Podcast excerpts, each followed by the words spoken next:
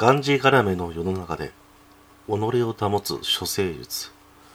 ちょっぴりひっそり好きなこと。話してすっきり独り言。それでも僕らはためらっていらぬ遠慮と予防線。はいどうも鬼りでございます。えー、昨日に引き続きまして、えー、投稿という形になりますけれども、えー、いらぬ遠慮と予防線濁りでございます。えー、この番組はですね、えー、めんどくさいことになってしまった濁りとになっちが、興味のあることを様々話しながら、果たしてポッドキャストがちゃんとできるのかという実験をするヘッポコ実験キャストです。えー、そんなわけで、今日もね、一人会になりますけれども、朗報でございます。えー、一応ですね、えー、どうやら今週の土曜日に、えー、ワニナッチさんがちょっとやらないかということで、えー、やりませんかというお話をいただきましたので、まあ、そんなにね、えー、期待はしてないんですけども、というのもね、失礼ですけれども、本当お忙しいご職業なので、えー、ちょっとね、えー、どうなるかはまだ分かりませんが、まあ、一縷の望みということで、えー、そういうのをね、いただきましたので、まあ、えー、今回はね、えー、一人会を、これが最後になれればいいな と思いつつ、えー、これね、今後の予定をちょっとご紹介させていただきました。やっぱりね、一人で喋ってるのと、えー、二人で喋ってるので、自分のテンションもね、だいぶ違いますし、えー、こうやってね、話をしてるっていうのも、えー、若干、こうやってね、変なテンションにならずに済むというか、えー、微妙なテンポにならなくて済むというか、僕がこうね、えーとかあーとか結構言ってしまうので、えー、それがね、あんまり、えー、気にならないようになるんじゃないかなということで、あまり言わないようにしてるんですけれども、すぐ出ちゃうとね、だんだん気になってきて、えー、話の内容がね、あんまりこう、出てこなくなっちゃうっていう なかなかね、厳しいものがありますけれども、まあ、そういった意味で、え、個人でね、ポッドキャストやってることは本当すごいなっていう気はしますね。えー、もう、どういう、こう、なんか、日常を過ごしてらっしゃるんだろうという うん、そんな気もしますけれども、さて、えー、今回はですね、えー、アニメについてちょっと語らせていただきたいと思います。えー、それがこちら、くれないというテレビアニメーションでございます。こちらの方はですね、まあ、えー、一応年末何話そうかななんて思った時に、まあ、紅白歌合戦があるなっていうことで、えー、それで紅白こうくれないってただそれだけの連想だったんですけれどもこのアニメをなぜ語りたいかというと、えー、あまりにもですね原作とかけ離れすぎていて、えー、評価が割れたという そういう作品でございますのでそれでも僕はちょっとこのアニメが好きなんだよというお話をさせていただきたいと思います。えー、これない原作がございます。えー、集英社スーパーダッシュ文庫から刊行されております、くれない。えー、こちらがライトノベルですね。え、作者が、え、片山健太郎さん。そして、え、イラスト。これがね、キャラクターデザインともなっておりますけれども、えー、山本大和さんということで、え、こちらがですね、まだ続いております。続いているはず。だって最終回になってないから。でも、どうなんだろうね。わからないな ちなみに漫画もね、ございまして、こちらの方は山本大和さんが、えー、そのままね、えー、漫画を描いていたんですけれども、こちらの方は2012年に終わったという、まあ、そういう、えー、ものもありますけれども、じゃあアニメの方はって言いますと、えー、こちらがですね、2008年4月から放送されていたということで、えー、アニメーション制作がブレインズベースということで、えー、あらすじとしましてはですね、えー、さびだれそうというところに住む、えー、駆け出しの揉め事処理や紅シンクロという少年がいまして、えー、こちらにですね、えー、その上司でもあり恩人でもある大先輩、えーベニカという人が、えー、一人の少女をシンクロのもとに連れてくると。で、えー、この少女っていうのが実は世界屈指の大財閥のご令嬢である。苦法院紫であると、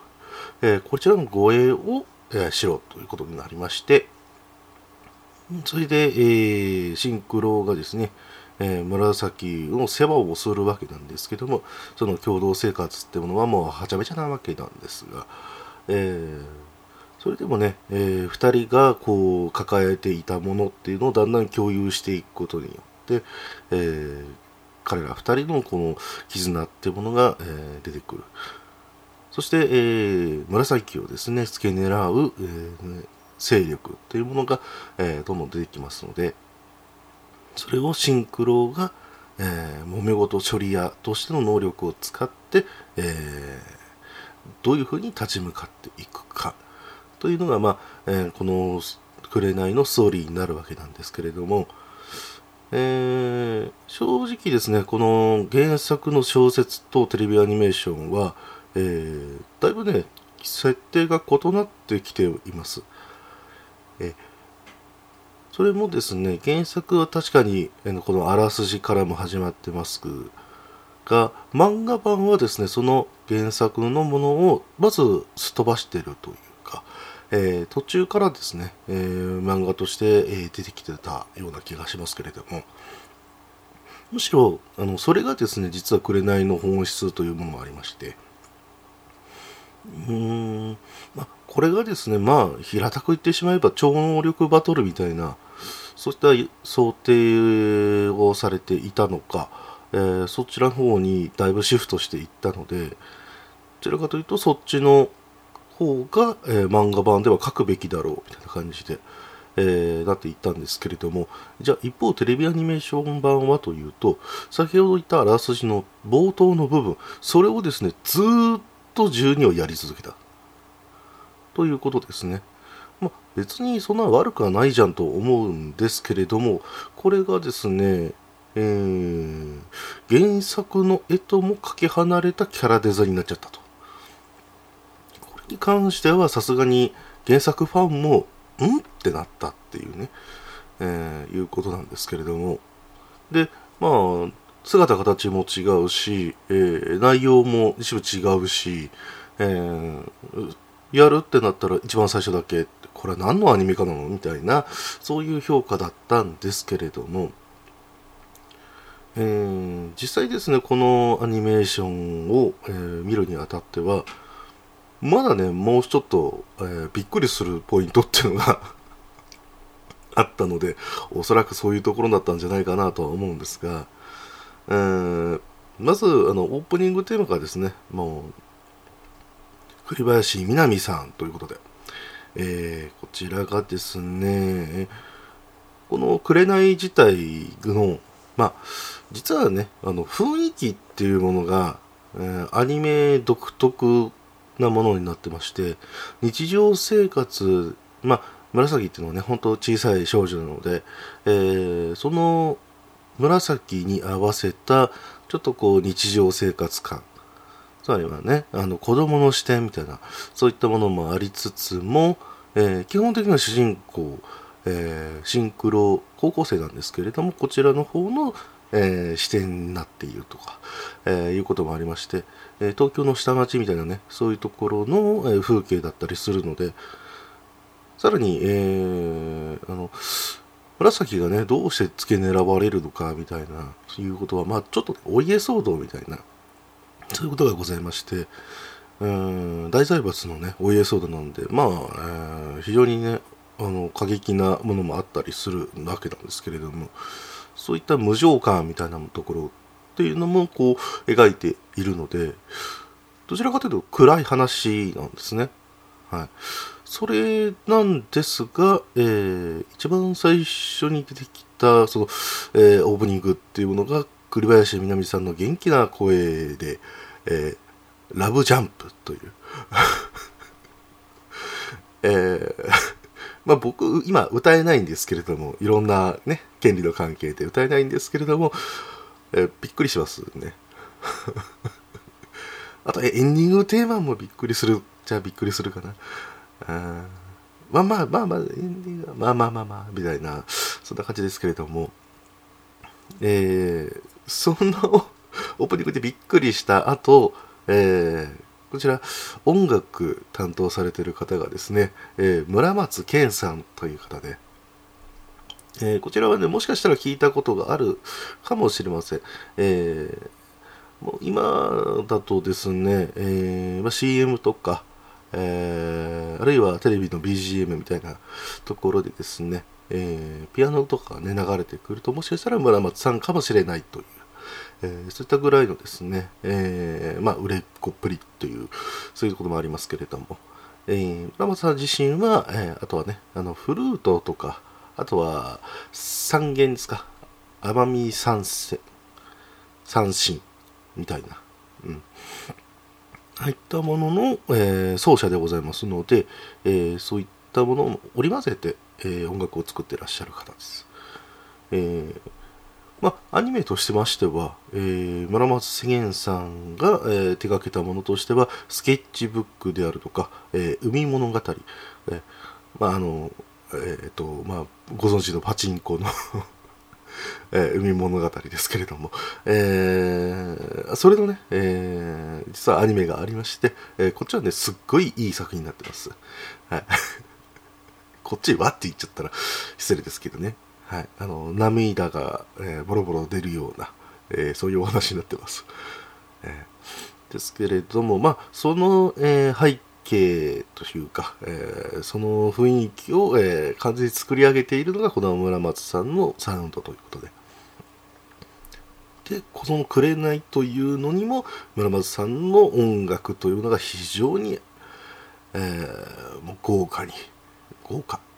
うんまあ、本当にマッチングしてるっていうのがあるんですけれども逆に言えば音楽メインみたいになっちゃってて、えー、しっとりするんですけれども、えー、先ほど言った通り、えー、重厚な、えー、ストーリー、人間模様、重厚、まあ一部違うけど、えー、まああの重い雰囲気のストーリーに、えー、村松さんの、えー、ピアノであったりとか、えー、あるいは三味線の音であると。そんな中で、えー、流れるオープニングが栗林さんと。一体これは何を狙ったんだろう。いやいいですけれどもね、うん、それで言ったところを、えー、乗り越えるとですね、えー、まあ実はラノベっぽい、えー、キャラとかっていうのが結構散りばめられていたりするんですけれども、えー、シンクロ君自身がですね、えー、まああの過去にえー、まあ、両親とか、えー、そのお姉さんであるとか、えー、そちらをですね亡くしているという過去がございますのででそれから、えー、ちょっとね、まあ、裏家業の方にこう手をつけるという、えーまあ、ここまで言ったらなんか荒くれ者の主人公ですけれども、えー、本人そんなことなくて。うん。ただあのちょっとね力が欲しいと、えー、がむしゃらにやった結果なんか鬼の力的な、えー、ほおずきの戦記という、えー、そういったものになるわけなんですけれども、え、それぐらいでちょっと危なっかしい主人公なので、え、彼に、えー、心配する、えー、女性の姿っていうのが、えー、何人かいらっしゃるという、えまあ、つまり平たく言えばラノベのハーレムものに近いものがあるんじゃないかなと。えー、なんで近いって言っちゃうのかっていうとあのまずメインヒロインが紫ですので そこら辺はあまり揺らがなかったのでただまあシンクロ君自身はそういうまだ恋愛感情的なものは芽生えていないので、えー、なんかこう同級生とか、えー、先輩ぐらいの人女の人からのアプローチは全然こう、えー、ないんですけれども、えー、ああっても全然わかんないっていう、まあ、あのラドベ主人公ですね。はい。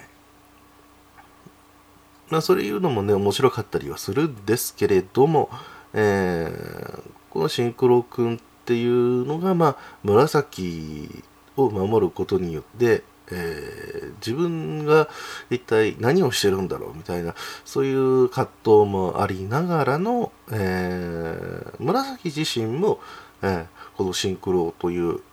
え、まあ年上の男の人ですよね。紫からすれば、えー、それで、え、こっちはもう本当にお屋敷に住んでいる、え、ご令嬢でございますので、えー、このボロアパートのさみだれ層っていう本当きしんだりとかねシミがいっぱいある壁とかねいろいろありましたけども、えー、そういった環境に行ったえー、6畳一間ぐらいのアパートで果たして2人で住むっていうのはどういうことなんだみたいなあ布団出されててこれ臭いみたいなことね言っちゃうぐらいのお嬢様なんですけれども、その2人がこう細々とちょっと暮らしていく中でお互いを許し合ったりとか、えー、あるいはこう本当に抱えてる悩みっていうのをこうお互いがこう言い合える。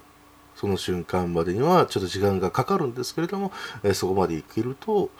えー、彼ら自身が、え、どれだけこう絆が深まっていったのかっていうのが、えー、こう分かるのでその後で原作読んだりね漫画読んだりするとああなるほどなとすっと分かるという。はい。えー、まあね見どころとしてはさっき言った通りえー、シンクロと紫の、えー、あるいはシンクロの周りの女性関係っていうとなんかただれた感じになりますが、えー、女性たちとの関係ですね。うん。とはですね、この紅に関しましては、えー、そうですね、まあ、あとはサミダレ層の住人っていうのがあと2人ぐらいいるんですけれども、えー、そちらの人たちがこう全面的に出てくるあまあメゾン一国式と言いましょうか。まあちょっとこう、青少年をこうたぶらかすような女性かっこあのそういう方向じゃない方向にっていう、え ななんて言ったらいいんでしょうか。まああのダメな大人みたいな感じが、えー、2人いるわけですけども、えー、実はすごい人たちなんですけどもまあそういうふうに出てくると、えー、いうことで、えー、で、えー、まあ、シンクロが、えー、紫っていうなんか、えー、女の子を連れてきてるのでなんじゃなんじゃと、えー、ふうになるんですけれども、えーまあ、他の住人サメダラソの住人の、えー、玉木さんとか、えー、闇江さんであるとかそういった、えー、方々はどちらかというと紫を、えー、すぐにこう受け入れるっていう、えー、順応するという、えー、そういったところを見せることでまたちょっとねシンクロジ君の胃が 穴が開くと言いましょうか。えそういったものもあったりしますけれども、まあ、ともかく、えー、人間模様というものがですね、あの意外とこう、えー、機微にわたってですね地味なんだけれどもこういう生活の方がいいよなみたいなそこからこう見つけられる宝物みたいなものが、えー、意外とね、えー、ちゃんと表現されてたんじゃないかなと思います。まあ、こういった、まあ、えー、ある意味ではですね、もう主人公は2人なんですけれども、えー、それでもですね、彼ら自身だけでもストーリーが進むかって言ったら意外と進まないという、えー、特にシンクロはですね若力を持っていますけれどもまだ若いということで。なので周りからのサポートが必要なんですけども彼自身もそれのサポートっていうものをなかなかこううまく、えー、こう受け入れられないという点で、えー、裏稼業の方でもうまくいかないっていうそういった悩みがあったりするわけなんででもこう一人の人を守るには、えー、本当はどういうふうに守っていったらいいのかっていうね、えー、そういったところを彼自身がこう学んでいくという、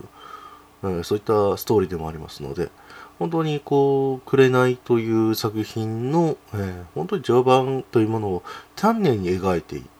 という作品でもあると思います。まあ、ここまでね、あのー、まあ、シンクロ君がシンクロ君がって言ってますけれども、ぶっちゃけこのアニメに関しましては、えー、紫がどれだけ可愛いかという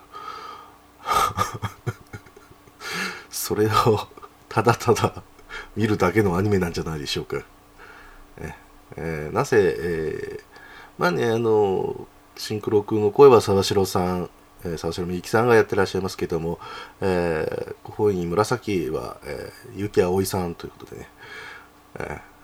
ー、もう、多分デビューして、一発、一発目ではないけれども、主人公を張ったのはこれが最初じゃないかな。確か一番最初、昨日の旅だったと思うけど、あれは、主人公って言ってないもんね。大体わかるけど、あれ。でも、まあ、この紫がおそらく主人公初だったと思いますので、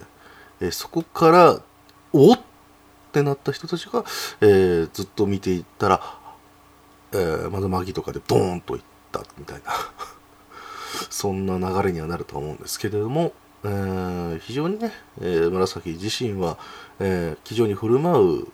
うんですけれどもなかなかこうねどうやっても子供だなということもあったりとかしてすごくね古風な、えー、言葉遣いをするんですけれどもそれがね、えー、なんかこう逆に幼さをこう引き渡らせると言いましょうか。なんか、えー、日本のわらび人形みたいな、うん、そんな感じというかお雛様みたいなね。なんかそんなイメージをこう彷彿とさせるんですけれども。とはいえまあ、えー、彼の女自身が多分シンクロのことが好きなんでしょうね、えー、こう高校生である、えーまあ、シンクロのことが好きな、えー、先輩の優野さんであったりとかには敵対視をするというね、えー、なかなか勝てないだろうって普通だったらね思うんですけれども、えー、いやいやどうしてという、子供なりにこう返してくるっていうね。そういったあのやり取りもあったりしますがまあ見てるこっちはちょっと陰や長くみたいな。まあ男としてはそういう同性のこうドロドロしたものはあまり見たくないんですけどもって言うんですけど。ただ、えー、アニメの中ではそういうふうに、まあ、子供と高校生、えー、という形で描かれるとなかなか面白く見えるという、うん、これも、ね、なかなか面白かったですね、はい、これはもう原作でもあの終始続くという。え、そういったものではございますので、うん、でえっ、ー、とまあぶっちゃけのこのアニメーションに関しましては最終回で、えー、まあ、えー、最終回手前ぐらいで紫がですね、えー、家の方に、え、連れ去られるというそういった風なところからじゃあシンクロはどうするかというところでこうクライマックスになっていくわけなんですけども、えー、12話でまあそこなわけなんですよ。えー、ということはやっぱり、えー、それ以降の話っていうのは、まあ、アニメーションではやってないとテレビではやってないということなんですけども、えー、本当にですね、えこれからちょっと過ぎた後で、え大人気キャラクターの方がですね 出てきてしまっているので、えぶっちゃけ、あのそこまでやられればもっと売れたんじゃないでしょうかというちょっとねさ残念なんですね。であのこのアニメですね、まあ、評価が割れたと言ってもですね、えー、いろんな完成度、えー、というものが非常に高かったですし、まあ、村松さんの音楽いやこれ本当僕好きなんですけれども、えー、もうね「庭の椿」なんていう、えーまあ、サンドラも買いました。はいえー、で「庭の椿」という曲とかね、えー、いうのはもういつかねこう、えー、三振、えー、変えるぐらいになって、えー、誰かに習えるっていう機会があったらこの曲はマスターしたいなぐらいのねすごくいい曲でございます。もうなんか、えー、冬の、庭を見ながらこの曲を聴きたい、えー、いうことでもありますしなんか和風双方形とかでも流れてたような気がしますけどね。えー、それぐらいですけども、えー、耳に残るものもございます、えーそしてまあ、えー、このアニメとしてましては、えー、実はですね、えー、OVA 版があります。ぶっちゃけね、こちらの方は、えー、特装版という形で、えっ、ー、と、どっちだったかな、コミックスだったかな、ノベルの方だったかな、忘れましたけれども、こちらの方の、えー、特典という形で、えー、OVA がついてきたんですけれども、えー、まあね、大批判を受けた、うん、せいでしょうか。僕はさっぱりわかりませんが、えー、キャラクターのデザインの方が、えー、原作寄りになったという。